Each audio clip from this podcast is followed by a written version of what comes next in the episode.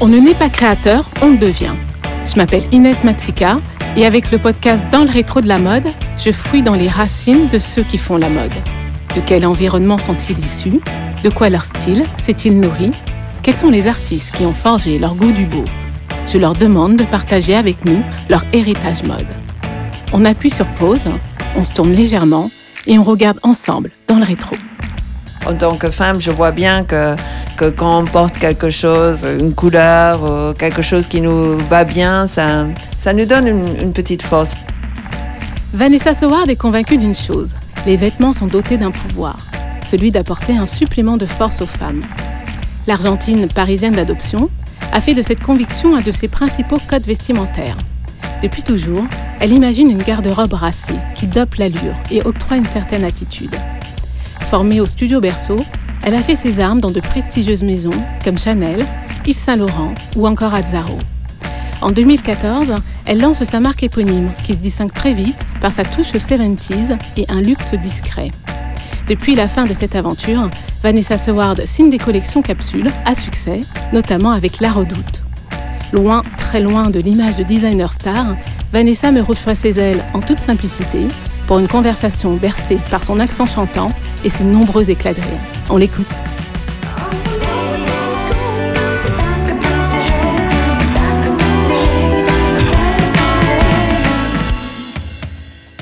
Bonjour euh, Vanessa. Bonjour Inès. Merci beaucoup de m'accueillir euh, aujourd'hui. Je suis vraiment ravie euh, de vous rencontrer. On se rencontre dans votre appartement qui se trouve en banlieue parisienne, en proche banlieue parisienne, bordée par la Seine. Et on la voit justement couler là pas loin, près de, près de votre appartement. C'est vraiment très, très joli. Merci encore de m'accueillir. Je suis ravie. Alors vous êtes une créatrice de mode que tout le monde connaît. Vous avez eu un très beau parcours euh, au sein de grandes maisons euh, comme Yves Saint Laurent, Chanel, Azzaro. Vous allez avoir euh, l'occasion de détailler tout ce parcours. Vous avez lancé votre marque éponyme en 2015 et aujourd'hui vous êtes une créatrice freelance et vous signez des collaborations, des capsules, notamment avec La Redoute. et ça fait déjà plusieurs saisons que vous avez lancé ces capsules. Pour commencer cette conversation, est-ce que vous pouvez m'expliquer l'esprit de ces collaborations et vos autres projets en cours euh, C'est vrai que je viens de, luxe, du monde de, luxe. Euh, j'ai plutôt fait euh, les deux tiers de ma carrière dans le, dans le luxe. Et, c'est vrai que j'avais envie que d'autres femmes puissent accéder à, mon travail. Et, et c'est vrai que j'aimais beaucoup la démarche de La Redoute, qui a été une des premières entreprises françaises enfin, qui a fait appel à des créateurs pour faire des collaborations. Je, je crois que leur première collaboration remonte à Emmanuel Kahn dans, dans, les années 70. C'est ça. Et ils, ont vraiment une tradition de collaboration euh, très intéressante. Et je trouve que j'aime beaucoup la personne qui s'occupe de ces collaborations, Sylvette Lepers, que je trouve qu'elle est une femme... Euh, très intéressante et, que j'aime beaucoup et j'aime beaucoup son point de vue de mode et je trouvais qu'elle m'avait très bien comprise. Donc je me sentais euh, enfin je savais qu'on pouvait bien travailler ensemble. J'essaie aussi du coup de m'adapter au cahier de charge qui est celui de la redoute. Donc euh, j'essaye de trouver euh, par exemple dans les matières il faut que les prix voilà n'excèdent pas euh, un certain prix parce que c'est normal, c'est pour, c'est pour la redoute. Donc... Et ça, c'est une gymnastique très intéressante, j'imagine. Oui. Hein, de devoir intégrer ces contraintes. Bien sûr, c'est des vraies contraintes. Euh, j'avoue que c'est plus un défi de faire quelque chose d'autrement désirable euh, très peu cher que très, avec, le luxe. C'est vrai qu'on a accès aux plus beaux tissus, voilà, à beaucoup de choses.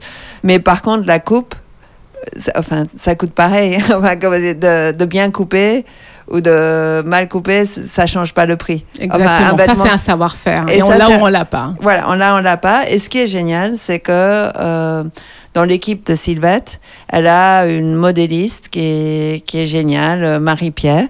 Et, euh, et c'est vraiment une équipe, Sylvette et Marie-Pierre. Et je trouve que Marie-Pierre, elle m'a épatée parce que euh, c'est une excellente modéliste et, euh, et euh, voilà, et elle est super débrouillarde pour trouver les, tissus et les choses. Et, enfin, voilà, j'ai essayé vraiment, en m'adaptant à ces contraintes, de proposer un vestiaire que je trouvais chic et, et bien pour, pour les femmes. voilà. Et c'était vraiment ça le, le, cahier de charge. Et j'ai lu que vous aviez un projet de livre. Oui, Est-ce qu'on peut en parler?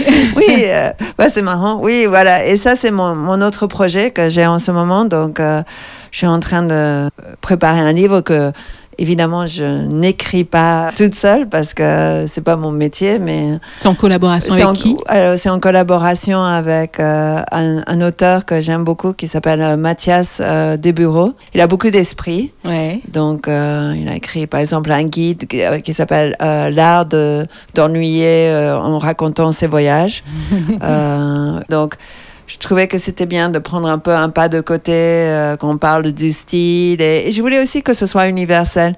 Et, et, je sais que je suis bien placée pour savoir que le danger de la mode, c'est un peu l'entre-soi. Oui. Et du coup, c'était très important pour moi de, de le faire avec quelqu'un qui, qui pouvait justement avoir ce, ce pas de côté et qui est de l'humour. Et Mathias, on en a beaucoup. Et, et, voilà, donc euh, c'est un peu un livre sur le, sur le style, sur le pouvoir du vêtement, sur. Euh, c'est pas du tout des leçons ou des choses comme ça. Bon, on a hâte, il sortira quand?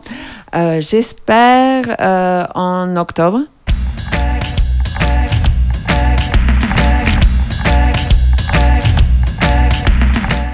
Alors, si vous voulez bien, euh, Vanessa, on va regarder ensemble en arrière, euh, histoire de comprendre comment vous êtes construite en tant que créatrice. Vous êtes née de parents argentins. Est-ce que vous pouvez euh, décrire l'environnement familial et social dans lequel vous avez évolué?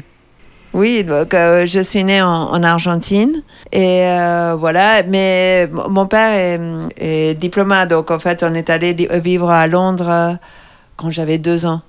Et en, fait j'ai passé les années 70 à, à Londres. Et, euh, et après, j'ai vécu deux ans en Argentine, mais et, depuis à Paris, depuis que j'ai 12 ans à Paris. Donc voilà, c'est. ce que je peux dire sur le milieu? C'est euh, j'ai euh, deux sœurs aînées, un petit frère. ma mère était notre idole absolue parce que on trouvait que c'était la plus belle femme du monde et elle sortait en plus tout le temps euh, euh, elle allait à beaucoup de soirées avec mon père, euh, en tant que femme de diplomate. Et, c'est vrai qu'elle avait un style assez affirmé. Et c'était pas une fashion victim, mais mais voilà, elle, adorait s'habiller, elle avait beaucoup de personnalité, beaucoup de charme, je trouve. Et, en tout cas, voilà. Et, euh, c'était très inspirant. Voilà, en tout cas, c'était une forte personnalité. Et la mode, du coup, avait donc une place assez importante. Oui, la mode et l'apparence avaient énormément de place. Sûrement trop. Sûrement trop. Pourquoi trop? Bah, Parce que je pense que. Je pense que, en tout cas, dans, dans, dans, dans sa tête, c'était comme l'arme absolue, enfin, le, comment dire, la chose qui, donnait, qui lui donnait du pouvoir. Comme elle ne travaillait pas, mhm voilà, c'était beaucoup était investi dans, dans l'apparence en fait. Euh, c'est ça qui, qui l'a rassuré, je pense. Et, je pense que quelque part c'est pour ça, euh, sentant ça, que j'ai voulu moi-même euh, faire des vêtements parce que je voyais comment dire, la confiance et l'assurance que ça pouvait donner euh, aux femmes. Et c'est vrai que voilà, je, je c'est sûr que la mode est un métier futile. Hein, je ne vais pas dire le contraire, mais c'est vrai que j'essaye de trouver le côté un peu noble quand je me dis que, en tant que femme, je vois bien que, que quand on porte quelque chose, une couleur, ou quelque chose qui nous va bien, ça, ça nous donne une, une petite force. Ça nous aide à un peu à affronter. Euh, la vie, la journée, euh, voilà. Et, en tout cas, tout ça, ça vient de ma mère, c'est sûr que. Et quelle féminité pensez-vous qu'elle vous ait transmise, cette mère qui adorait follement les vêtements, qui adorait paraître? C'était une, euh, comment dire, une féminité qui était plutôt en nuance. Et c'est vrai, c'est ce que je préfère de ces années-là et ce que je trouve aussi qui manque peut-être aujourd'hui. Je trouve que, sans schématiser, mais c'est-à-dire que parfois c'est presque d'un côté trop sexualisé, oui. c'est trop provoque, euh, les propositions de mode, des choses comme ça, ou sinon peut-être trop intellectualisé. Et euh, je trouve que il manque juste euh, un peu entre deux, où, il y a un peu de mystère, où il y a un peu de charme, où, c'est plus la personnalité de, la femme, de chaque femme. Alors c'est peut-être ça aussi qui... Je trouve que les propositions de mode, parfois, sont un peu clichés dans ce sens-là. Et je, je, trouve ça important que ce soit plus subtil. Voilà, je trouve que parfois, c'est une des choses où il faut se méfier avec la mode entre soi, c'est de pas juste euh, être dans des clichés. D'ailleurs, même moi, on me met souvent dans le cliché de, c'est quoi, la néo-bourgeoise? La néo-bourgeoise. Hein. et euh, voilà, et, oui, c'est un peu, je trouve un cliché parce que c'est, je suis pas du tout obsédée par, par ça. Je, je trouve que c'est, ça enferme. Voilà.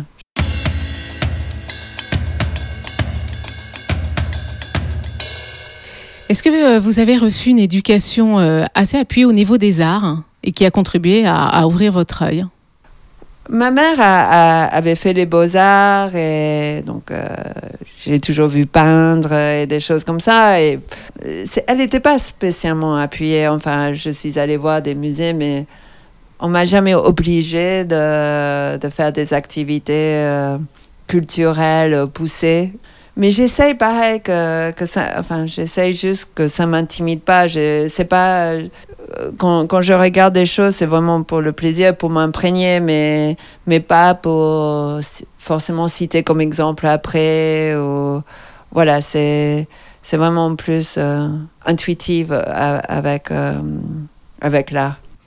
Dans une interview euh, accordée à Vogue, vous dites que adolescente, vous étiez timide et que vous vous sentiez transparente et que les vêtements vous ont aidé à vous affirmer. De quelle manière vous ont-ils permis d'acquérir euh, une certaine force, une certaine audace? En effet, c'est vraiment comme ça qu'adolescente, euh, j'ai pu commencer à me faire remarquer. Voilà, je me rappelle, je sortais pas mal le soir donc euh, c'était encore, c'était dans les années 80, donc il y avait encore euh, le palace, les bains douches et tout ça. Les clubs mythiques. Les euh. clubs mythiques. Et, c'est vrai que ce qui était bien, c'est que ce que j'aimais bien, c'est que c'était des endroits justement très éclectiques. Il y avait un mélange énorme et je pense que le, sésame pour rentrer, c'est être un peu looké. Et c'est vrai que du coup, on pouvait se faire remarquer. je pouvais rencontrer des créateurs ou des artistes. Et, c'était vraiment marrant. Et c'est vrai que je me rappelle même quand je suis allée euh, pour mon entretien chez Chanel, parce que du coup, euh, après mon, le bac, j'ai fait le studio Berceau. Absolument, on va en parler. Oui, et, et après, euh, d'ailleurs, grâce au studio Berceau, j'ai trouvé un stage chez Chanel. Et c'est Gilles Dufour qui était directeur du studio à l'époque. Il me reparle toujours, il me reparle toujours de la tenue que j'avais quand je suis allée pour le stage. C'était quoi cette tenue alors? C'était voilà, un petit euh, tailleur écossais que, que ma sœur euh, avait créé pour parce que ma sœur est créatrice de mode aussi. Hein.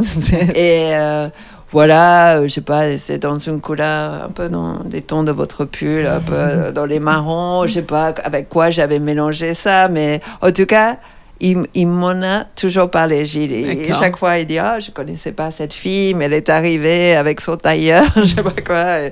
Donc, comme quoi, les vêtements ont, un pouvoir. Enfin, c'est vrai. Et c'est vrai que quand on est timide, c'est un langage euh, qui est génial. Est-ce qu'il y avait dans votre vestiaire des pièces fétiches, justement, que vous dégainiez euh, comme ça pour doper votre assurance? Peut-être ce fameux euh, pull marron.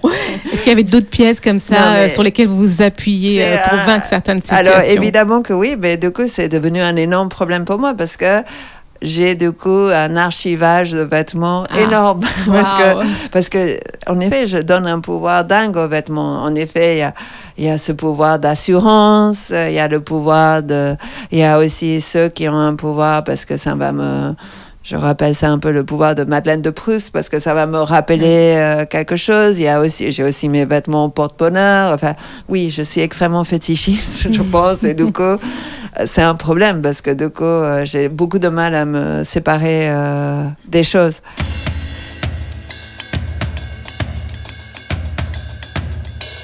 Est-ce que justement, c'est ce fameux pouvoir-là que vous venez de si bien décrire, le pouvoir du vêtement, qui vous a donné envie d'être créatrice? Vous l'avez évoqué tout à l'heure au début de la conversation. Donc, est-ce que c'est ce fameux pouvoir-là qui vous a donné cette envie pour ensuite pouvoir euh, transmettre ce pouvoir à d'autres femmes pour qu'elles aussi y trouvent une certaine assurance? C'est exactement ça. Hein. Ça me fascine, ce, pouvoir. Et donc, du coup, bah, je l'ai constaté euh, assez tôt. En boîte de nuit adolescente, ensuite euh, quand j'ai commencé ma carrière euh, professionnelle. Et c'est vrai qu'après, je pense, surtout quand j'ai travaillé chez Chanel. Oui et euh, que du coup j'ai eu accès euh, voilà à des mm, vêtements euh, incroyablement bien coupés et tout ça. Et je me rappelle toujours par exemple il y avait une robe haute couture qu'on m'avait prêtée deux trois fois qui était mais simplissime. Elle avait même pas une baleine rien mais c'était juste elle était tellement bien coupée qu'elle faisait une silhouette incroyable. Mais euh, voilà, et donc oui, c'était un, je voyais ce pouvoir incroyable. C'était euh, presque comme si on devenait un super héros de soi-même. Juste avec quelques grammes euh, de tissu sur soi. Ça, c'est assez magique. Oui, c'est assez magique. Mm. C'est assez magique. Et voilà, donc c'est vrai que après, j'étais un peu accro à, des vêtements comme ça. Et, et du coup, voilà, quand j'ai eu l'opportunité de pouvoir les créer, mhm. et euh, moi-même, et du coup, cette opportunité est arrivée chez Azaro. Absolument. Alors, on va rebalayer justement un petit peu votre parcours. Hein. Vous l'avez très bien dit, euh, vous avez justement euh, appris cet art de la coupe au studio Berceau, vous êtes formé là-bas, et ensuite vous avez commencé à, travailler chez Chanel, vous êtes resté 9 ans, pour ensuite travailler chez Yves Saint Laurent aux côtés de, Tom Ford. Et euh, vous avez eu la chance d'être l'assistante de Laurie Sazaro euh, peu de temps avant sa disparition. Et ensuite, vous avez pris les rênes de la maison jusqu'en 2011. Alors, vous avez quand même un sacré parcours. Vous avez travaillé chez Chanel aux côtés de Karla Gerfeld. Donc, on a Karla Gerfeld, Tom Ford, Laurie Sazaro. C'est trois grandes figures euh, de la mode. Trois personnalités complètement différentes. Qu'avez-vous retenu de chacun? Oh, Karl, Karl Lagerfeld, bon, je pense que du coup, euh, j'ai appris beaucoup plus tard ce mot, hein, parce que c'était pas très à la mode quand, quand j'étais plus jeune, mentor, mais c'est très à la mode maintenant. Aujourd'hui, oui. Aujourd'hui, voilà. Donc, je pense que ça a été mon mentor, on pourrait dire. Mais à l'époque, je n'avais pas identifié comme ça. Que voilà, c'est quelqu'un. Euh, voilà, j'ai pas besoin de dire à quel point il est euh, formidable, mais, mais, mais, il était. Et, et c'était incroyable pour moi de pouvoir être à ses côtés comme ça pendant neuf ans et de voir comment il construisait une collection.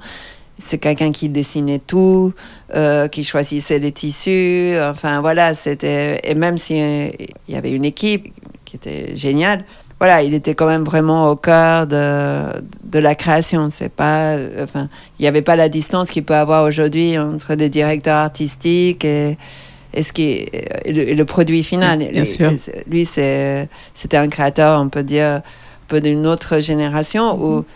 il, il, était présent de, de la conception jusqu'au produit final. C'était un couturier. Un couturier, exactement. Et euh, voilà, donc du coup, c'était en effet fascinant de, de côtoyer ça. Et, et vraiment quelqu'un de très gentil avec ses équipes, je trouve, et très fidèle à ses équipes. Et euh, voilà. Donc, euh, Et auprès de Tom Ford, alors, qu'est-ce que vous avez appris? alors, Tom Ford, du coup, c'était euh, justement, je pense que c'était déjà la nouvelle génération de créateurs, plus directeurs artistiques, euh, plus dans l'image globale aussi d'une marque. je pense qu'il a été aussi vraiment précurseur par rapport à toute cette nouvelle génération de directeurs artistiques. Donc c'est sûr que ça faisait un peu un changement radical pour moi, mais je trouve que voilà, il était excellent dans ça et ça a été euh, très. Euh, enfin, c'était très intéressant de travailler aussi du coup à ses côtés euh, et de voir justement comment une marque comme Saint Laurent, parce que j'étais là depuis la première collection, comment il a reprenait à la base, il a relancé. Je me rappelle la première collection qu'il a fait a été un demi-succès et c'est la deuxième qui a été vraiment le succès. Mais c'est vrai qu'en même temps, on voit toute la pression et c'est un nom euh, tellement voilà, phare, exactement avec Tom Ford enfin, mhm. c'était vraiment donc euh, voilà mhm. c'était très très intéressant d'être là à ce moment-là et et Azaro voilà et du coup Loris Azaro c'était euh, voilà c'était c'était une expérience complètement différente et Et, euh, mais bon, il était en train de mou- mourir d'un cancer. Oui. Donc, euh, il était en traitement, il faisait une chimiothérapie. Mais voilà, j'étais très admirative parce qu'il lâchait pas. Et, euh, et c'est vrai que hum, c'était drôle parce que c'était un moment où le vintage revenait euh, beaucoup à la mode, même pour le tapis rouge et tout ça. Et je voyais que Nicole Kidman avait porté une robe à Zaro pour des Oscars, je crois, enfin quelque chose de très important. Il y avait eu quelques... Et donc je lui disais, mais ces robes, elles sont géniales, tout le monde va vous les copier, il faut les re- re- reproposer maintenant. Et lui, il voulait pas revenir en arrière parce que par rapport à ses clientes, il trouvait que c'était trop facile de faire ça. Ouais. Donc du coup, on avait un peu euh, un petit débat là-dessus, mais euh, après, euh, il m'a laissé les retravailler, mais d'une autre manière. Et, et, il m'a, et lui, il a dessiné des nouveaux modèles et il m'a laissé aussi dessiner des, des, des robes. Et c'est vrai que oui, c'était la première fois que, que j'ai dessiné des robes parce que chez Chanel et chez Saint Laurent, j'ai plutôt travaillé sur les accessoires. Et euh, mais bon, j'avais euh, ce défi. En plus, il fallait que ça lui plaise. Et on avait fait cette toute petite collection et c'est génial parce que Karine Roitfeld, qui était au Vogue à ce moment-là, est venue parce que j'avais croisé chez Saint Laurent, elle est venue et elle a adoré. Et puis elle a commencé à mettre ses robes. euh, elle avait une euh, soirée qu'elle organisait pour le Vogue. Elle a été très très remarquée. Du coup, il y a Maria Luisa qui à l'époque était euh, Directrice d'une boutique, euh, euh, voilà, avec un œil de lynx. incroyable voilà, femme. Voilà, incroyable femme. Ouais, vraiment. Que... Et donc, elle est venue et elle a acheté la collection tout de suite. Donc, voilà, il y a eu une espèce d'alignement d'étoiles. Et ce qui est génial, c'est qu'il a vu tout ça euh, avant sa mort. Parce que je crois qu'il est mort le lendemain de la sortie du Vogue. Ah, c'est incroyable. Voilà. Mais il a vu l'article dans le Vogue. Il a eu cette consacration. J'étais très heureuse euh, d'avoir pu participer à ça. Et, et donc, du coup, euh, quand le, euh, le propriétaire de l'époque m'a dit, bah, tu n'as qu'à continuer. C'est vrai que je ne m'attendais pas forcément et en même temps, je me suis dit, voilà, c'est une occasion, euh, j'ai une mission, genre, il faut la saisir. Et j'avais... euh, Ah, et c'est vrai que... hein, c'est fort comme nom, mission. Oui, mais, mais c'est vrai, enfin, quelque part, parce que. Il fallait voilà. faire survivre en fait la maison. C'est ça, euh, il y avait une allumette qui s'était allumée. Et c'est vrai que je n'étais pas toute seule parce que. Il y avait une modéliste qui, euh, qui travaillait là-bas, qui avait travaillé depuis 30 ans pour la maison. D'accord. Enfin, pour être très honnête, c'est, on était un binôme. Et elle m'a énormément appris. D'accord. Parce que c'est vrai que à Berceau, j'ai très peu appris. euh, la- Techniquement. Enfin, moi, parce que voilà, j'étais euh, une mauvaise élève. J'ai- plus appris euh, sur le style que, que sur la technique. D'accord. Et c'est vrai que même, j'avoue, même quand j'étais euh, chez Chanel, Monsieur le Marié, qui est un des fournisseurs historiques de Chanel, Chanel un plumassier, euh, m'avait toujours dit méfie-toi de la technique, il faut connaître juste assez pour euh, pouvoir euh, corriger, mais si on est trop technique, ça bloque la création. Et c'est vrai que euh, je suis assez d'accord avec ça. Je pense, enfin moi je sais que dans la coupe et tout ça, je connais juste assez si, si on me dit c'est pas possible de peut-être pouvoir proposer des alternatives et des choses comme ça. Et, et je sais évidemment, enfin par rapport à la coupe et, voilà, maintenant j'ai un œil assez Ouais, pour pouvoir dialoguer avec les façonniers. pour pouvoir dialoguer avec les façonniers, mais jamais je, je veux me mettre à leur place. Et je trouve que ce qui est le plus intéressant créativement, c'est le dialogue avec eux. Bien sûr. Du coup, là, j'ai beaucoup appris sur la coupe. Donc, surtout du flou, Oui. parce que c'était surtout des robes. D'accord. Et, et c'est vrai qu'après le tailleur, je connaissais un peu, mais j'ai plus appris après avec euh, APC, Oui, par exemple. Voilà. Oui, parce que l'aventure donc se finit euh, chez Azzaro en 2011 Oui. et vous euh, lancez des capsules avec euh, AP, APC, voilà. euh, avec le, le fameux créateur Jean Tuitou Voilà. que tout le monde connaît. Et, et c'est vrai que c'était passionnant. c'était passionnant. Ça, qu'est-ce qui vous a passionné alors dans cette aventure Bah, APC. déjà, j'ai toujours aimé APC, l'esthétique, parce que je trouvais justement ce côté assez euh, dépouillé, enfin, quelque chose qui me parle énormément. Et des super vêtements pour doser justement euh, des pièces que je pouvais avoir de Chanel, d'Azaro et tout ça, bah, pour pas avoir un look. euh, ouais, mixer les silhouettes Ouais, peu. mixer les silhouettes. Et j'adorais APC comme, comme élément de mixage parce que c'était toujours, voilà, j'adorais leurs jeans, j'adorais, voilà, de, enfin, leurs pulls. Et comment cette opportunité est-elle arrivée alors dans votre ben, vie? Parce que je, je, connaissais Jean et Judith. Et euh, c'était des amis. Euh, et, et c'est vrai que du coup, euh, j'étais super contente quand, quand je crois c'est Judith qui m'a proposé de faire une collab parce que ça me parlait vraiment. Et puis, tout ce univers de jeans, euh, parce que c'est pas que des jeans évidemment, me fascinait euh, beaucoup. C'était comme un univers que j'avais pas encore exploré. Donc je connaissais un peu des accessoires, je connaissais euh, le flou et tout ça, mais le tailleur, le jean, je connaissais pas. Donc ça me ça m'excite toujours quand c'est des aventures que enfin et aussi ça correspondait à je crois que j'avais 40 ans, je venais d'avoir ma fille. J'avais aussi envie de changement. J'avais aussi plus envie de vêtements de tous les jours. J'avais dit ma trentaine, j'ai passé chez Azaro. Euh, où j'allais habiller au travail presque comme si j'allais à un cocktail. Enfin, la plupart des, gens n'iraient qu'un cocktail. Un talon de 9 cm avec des robes genre méga chic.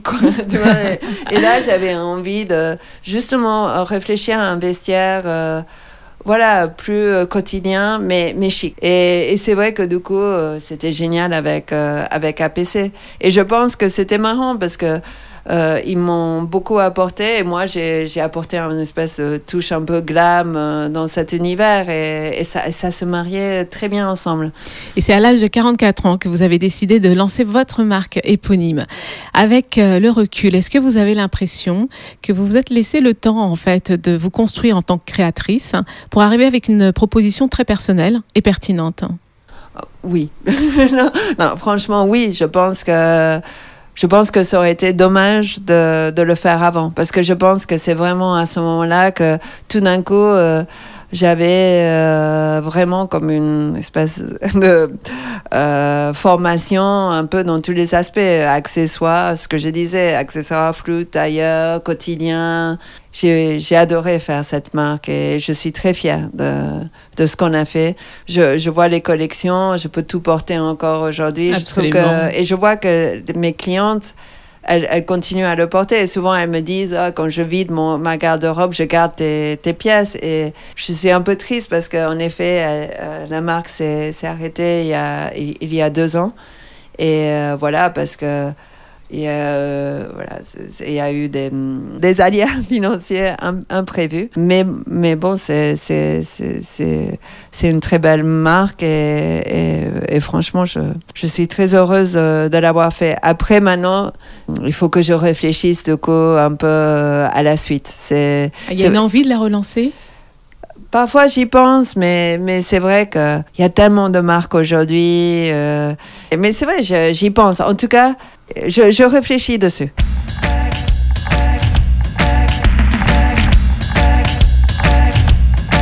Est-ce qu'à l'époque, justement, quand vous avez lancé cette marque, est-ce que vous avez eu la sensation que c'était quand même une espèce de prise de risque d'avoir votre nom et seulement votre nom qui euh, s'affichait comme ça en haut d'une enseigne? Non, mais c'est sûr, c'est bizarre. Hein. D'ailleurs, euh, j'étais presque contente d'avoir aussi mon nom de, de, de, femme mariée. Alors du coup, euh, je faisais comme une division de personnalité. Tout d'un coup, je commençais à m'appeler Vanessa Burgala pour des choses qui avaient un rapport. j'essayais, voilà, je commençais à faire comme un schizophrénie. Oui, schizophrénie, voilà, dédoublement de personnalité. Parce que c'est vrai que tout d'un coup. Euh, j'ai eu un, presque à des moments un sentiment que j'étais dépossédée de mon nom. Ah oui. Et euh, je rappelle toujours à un moment, il y avait une fille au marketing qui m'avait dit Ah oui, euh, en me parlant à moi, oui. Ah oui, ça, ça fait tellement Vanessa Seward. Et, et du coup, d'ailleurs, ayant peur de faire un truc à l'un de l'autre, de parler de moi, du coup, je, je, je, l'ai toujours appelé VS, la, la marque. Quand je parlais en en, interne où je parlais de la marque, je dis, je, dis toujours VS parce que ça me faisait toujours bizarre. De... Donc oui, il y, a quelque chose quand même de, un peu étrange. De... Voilà, il faut assumer. Il faut assumer que tout d'un coup, euh, enfin comment dire, c'est comme une part de soi t'échappe un peu. Oui, bien sûr. Et c'est peut-être ça justement qui fait qu'aujourd'hui, euh, je suis un peu échaudée. J'ai eu beaucoup de chance parce que euh, j'ai gardé mon nom. Oui. Donc ça, c'est essentiel. C'est essentiel. Et, d'ailleurs, je remercie euh, Jean Tuitou parce que voilà, c'est essentiel et c'est très important pour moi. Mais je me rends compte aussi à quel point voilà, c'est fragile tout ça et c'est encore plus ton bébé. Que... Enfin, je pense que quoi qu'il arrive, quand tu crées quelque chose, c'est toujours un peu comme. Euh, voilà, c'est une part de soi. Oui, on y met ses tripes. On y, voilà, c'est sûr. Et, et, donc, du coup, quand c'est sous ton propre nom, c'est voilà, c'est encore plus. Mais, euh, mais en même temps, voilà, c'est excitant aussi. C'est on va vraiment jusqu'au bout d'une signature et je mhm. pense qu'il faut pas hésiter non plus. Oui, on se met à nu complètement. Oh, là, il n'y a plus rien pour se cacher. C'est ça. Mm.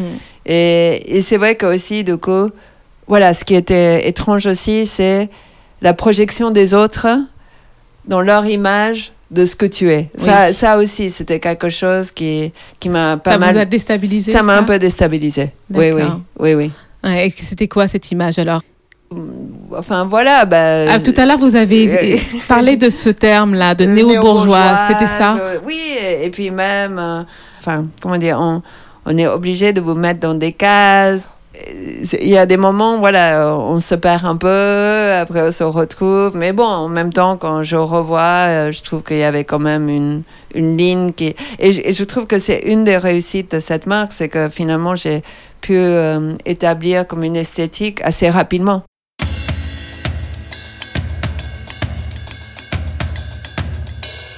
Pour terminer, euh, Vanessa, j'ai une petite tradition dans ce podcast. je vais vous demander de connecter vos sens à la mode. Est-ce que vous pouvez me parler d'une odeur liée à un souvenir mode? Oh, Je vais dire euh, Chanel numéro 5 parce que c'était le mon premier travail dans la mode et j'ai beaucoup côtoyé. voilà. Oui. Le parfum Chanel numéro 5. voilà. Est-ce qu'il y a une matière qui vous procure une sensation particulière au toucher? J'adore travailler la, la soie ce qui est euh, pas génial parce qu'elle coûte très très cher aujourd'hui. Mais euh, euh, c'est vrai que c'est une matière que je trouve qu'il y a une sensualité. voilà, je j'adore la soie. Quel est pour vous le son de la création? C'est un disque de mon mari, Bertrand Burgala, parce que sa musique m'inspire beaucoup. Voilà. Il y a un disque en particulier? Bertrand a fait un ça, c'était une des choses géniales que j'ai pu faire avec ma, ma marque, c'est que du coup, il, m'a fait de la musique sur mesure mm. euh, pour les défilés. Euh, et du coup, euh, après, il a sorti un album, donc peut-être cet album. Mm. Mais honnêtement, comme, comme, il y a beaucoup de chansons qui, où il y a mon nom et tout ça, je pense, j'assume pas forcément de l'écouter au boucle parce que ça, je risque de devenir trop narcissique. Donc, sinon, je dirais un autre morceau, Paola, qu'il a créé pour moi quand on s'est rencontrés. À la vue de quelles archives votre œil euh, s'affolerait? Archives de mode ou artistiques de manière euh, générale? Bah, J'adore le travail de Marc Bohan pour Dior. Et c'est vrai qu'il y a d'autres créateurs aussi, comme je sais pas, Louis Ferraud, Guy Laroche, tout ça que j'aime beaucoup aussi. Non, mais voilà, tout ça. Entouré de quels créatifs euh, aimeriez-vous euh, partager un repas? Je pense, euh, j'aime, j'aimerais peut-être des réalisateurs Peut-être je, je, voudrais rencontrer le réalisateur de euh, La La Land. Ah oui. Parce que voilà, je trouve que c'est super. Il a fait Damien Chazelle. Oui, c'est ça, parce que voilà, il a, il a fait une super comédie musicale de nos jours. Euh, c'est vrai que j'aurais adoré euh, rencontrer Bowie, qui est mon idole absolue. Mhm. voilà. Qu'est-ce qui vous plaît tant chez Bowie? Oh, Déjà, je pense que c'est quelqu'un humainement qui était gentil. Non, mais c'est ça, c'est important la gentillesse chez ah, Très, très important. non, mais c'est bête, mais oui. c'est. Euh, c'est une valeur qu'on a pu moquer, critiquer. Ah oui, oui euh. pour moi, c'est super. Et, ça se voit. Voilà, enfin. Voilà. sinon, euh, j'adore Brian Ferry aussi. ou Blondie, ou, je sais pas, des gens comme ça, j'aurais bien aimé. ou un artiste comme ça, pourquoi pas David Hockney. Et on mangerait quoi alors à cette table? On mangerait très mal parce que je ne sais pas faire la cuisine de tout. Mais je ne suis pas domestique, donc euh, je ne sais pas. c'est pas grave, on boufferait beaucoup. on boirait seulement, c'est tout. de bons crus, euh, c'est plutôt quoi Rouge ou blanc? Euh, Rouge ou champagne, je ne sais pas. Parfait. Merci beaucoup, Vanessa, d'avoir regardé en arrière comme ça avec moi, d'avoir regardé dans le rétro. Merci beaucoup. Bah, merci, Inès. C'était un plaisir. C'était un grand plaisir. Dans le rétro de la mode est le podcast du site thefashionstories.com. Si vous voulez découvrir l'intégralité de l'interview et surtout la voir en images, faites un clic sur le site. Le podcast est disponible sur toutes les plateformes d'écoute. Alors, si vous l'appréciez, n'hésitez pas à commenter, à vous abonner et à mettre un maximum d'étoiles sur l'application Apple Podcast pour le rendre plus visible. À bientôt.